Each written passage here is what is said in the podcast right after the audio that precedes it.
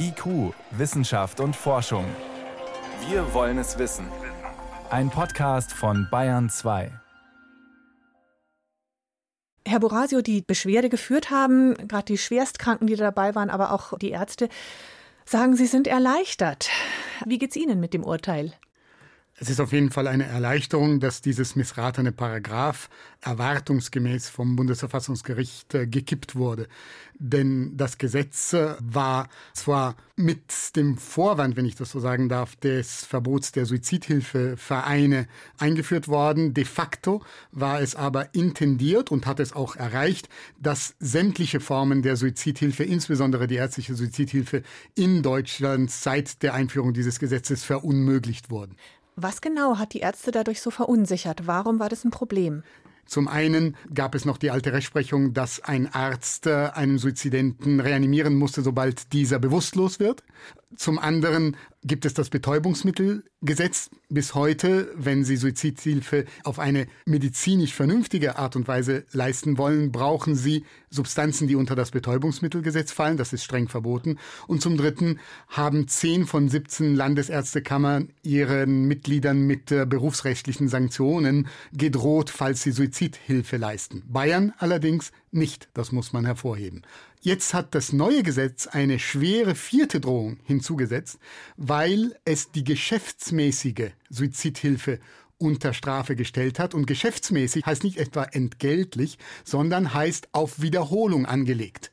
Nun ist aber jede ärztliche Tätigkeit per se auf Wiederholung angelegt. Wenn ein Arzt einem Patienten in einer aussichtslosen Lage Suizidhilfe leistet, wird er das natürlich beim nächsten Patienten in einer ähnlichen Lage genauso tun wollen müssen, denn das ärztliche Gewissen ist ja keine Eintagsfliege. Das heißt, Ärzte standen bisher wirklich immer mit einem Fuß im Gefängnis.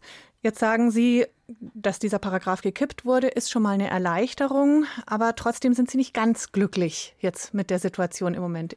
Naja, es handelt sich erstmal um eine wichtige Etappe. Das Bundesverfassungsgericht hat äh, die Selbstbestimmung des Menschen sehr unterstrichen, aus meiner Sicht fast ein bisschen zu sehr.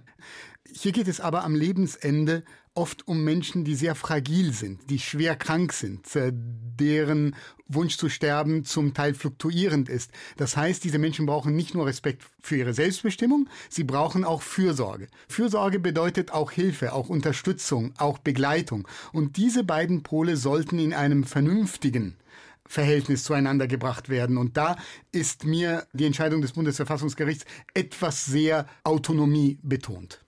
Jetzt sind Sie Professor in Lausanne in der Schweiz. Dort sind diese Vereine tätig wie Dignitas oder Exit. Wie stehen Sie zu denen und deren Arbeit? Ich bin jetzt seit fast zehn Jahren in der Schweiz und ich kann äh, mittlerweile aus eigener Anschauung sagen, Sterbehilfevereine sind keine gute Idee. Und sollten es auch in Deutschland nicht sein. Deswegen nicht? Es wäre es wichtig, dieses Urteil jetzt so umzusetzen, dass äh, die äh, Frage der Suizidhilfe dort angesiedelt wird, wo wirklich die Kompetenz da ist, die Menschen zu begleiten, ihnen Alternativen aufzuzeigen und dann, wenn es wirklich nicht anders geht, ihnen auch diesen Ausweg zu ermöglichen. Das sind nicht die Sterbehilfevereine, das ist eindeutig die Ärzteschaft. Wie kann man Sie und Ihre Kollegen stärken, dass Sie gute Entscheidungen treffen im Sinne der Patientinnen und Patienten? Da gibt es zwei Notwendigkeiten. Zum einen sollte die Rechtslage geklärt werden, weil es ja immer noch deutliche Hindernisse gibt für die ärztliche Suizidhilfe. Das Betäubungsmittelgesetz ist da, genauso die berufsrechtlichen Drohungen der Landesärztekammer. Das muss geändert werden, damit Ärztinnen und Ärzte, die sich bereit erklären, Suizidhilfe zu leisten. Und das sind fast 40 Prozent der Ärztinnen und Ärzte, wenn das Gesetz es erlaubt, auch eine Möglichkeit haben, diese Bereitschaft in die Tat umzusetzen. Was konkret wünschen Sie sich vom Gesetzgeber? Wie soll eine vernünftige Regelung aussehen? Wir haben schon 2014 äh, einen äh, ausführlichen Gesetzentwurf äh, vorgelegt, drei Kollegen und ich, der sich an die Gesetzeslage in dem US-Bundesstaat Oregon anlehnt. Dort ja. bekommen, glaube ich, Patienten unter strengen Auflagen ein Rezept ausgestellt ja. für ein tödlich wirkendes Medikament. Und interessanterweise, eine Mehrzahl von denen, die dieses Rezept dann bekommen, lassen es in der Schublade liegen. Die benutzen es gar nicht. Was steckt da dahinter? Diese tödliche Substanz äh, wird tatsächlich von ungefähr einem Drittel der Menschen, die diese Verfahren durchlaufen, am Ende gar nicht benutzt. Sie wissen, es gibt diesen Ausweg und dann brauchen sie diesen Ausweg gar nicht. Das heißt, es werden damit tatsächlich auch Suizide verhindert. Und die Begleitung der Menschen, die bis zu diesem Schritt führt, führt auch dazu, dass ein Großteil der Menschen am Ende sagt, ich brauche das Rezept gar nicht. Es gibt eine große Sorge, dass sich trotzdem durch eine Liberalisierung der Gesetzgebung Normen verschieben könnte. Viele Menschen schauen in die Benelux-Länder. Mhm. Dort gibt es die sogenannte Tötung auf Verlangen. Können Sie grundsätzlich erklären, warum es solche Verhältnisse wie dort bei uns höchstwahrscheinlich nie geben wird? Was der Unterschied ist?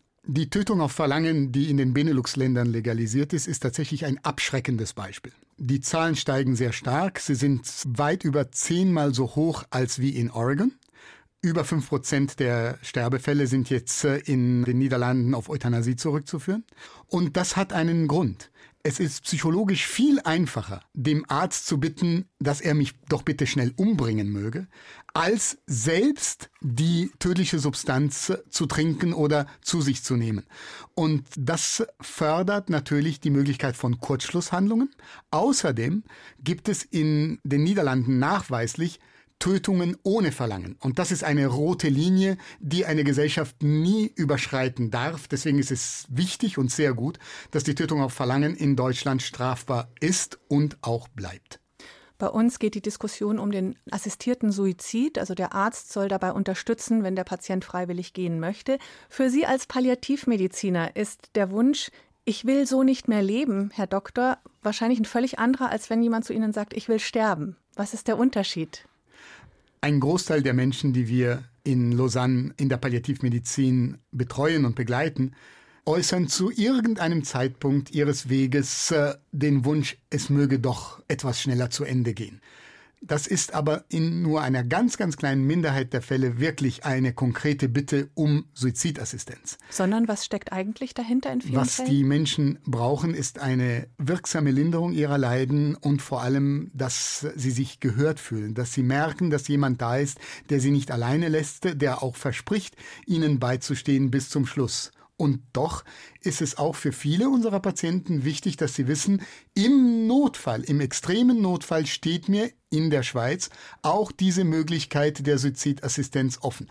Praktisch benutzen tun diesen Ausweg nur ungefähr vier bis fünf unserer Patienten pro Jahr und wir betreuen über 1000. Das ist eine Zahl, die ungefähr der in Oregon entspricht, wobei wir natürlich in der Palliativmedizin nur die Schwerstkranken betreuen. Das heißt, es gibt Menschen, die trotz bester Palliativmedizin diesen Ausweg brauchen, bei denen man es auch nachvollziehen kann. Es gibt aber auch Menschen, die sagen, ich möchte die Palliativmedizin am Lebensende gar nicht. Ich möchte die Kontrolle behalten. Ich möchte keine Sedierung. Ich möchte entscheiden, wann es mit mir zu Ende geht. Und das hat das Bundesverfassungsgericht heute klar gesagt, ist auch ihr gutes Recht.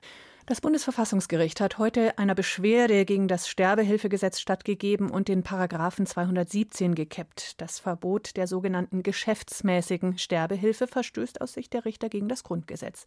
Vielen Dank an Gian Domenico Borasio, Palliativmediziner an der Universität Lausanne. Danke fürs Dasein. Danke Ihnen.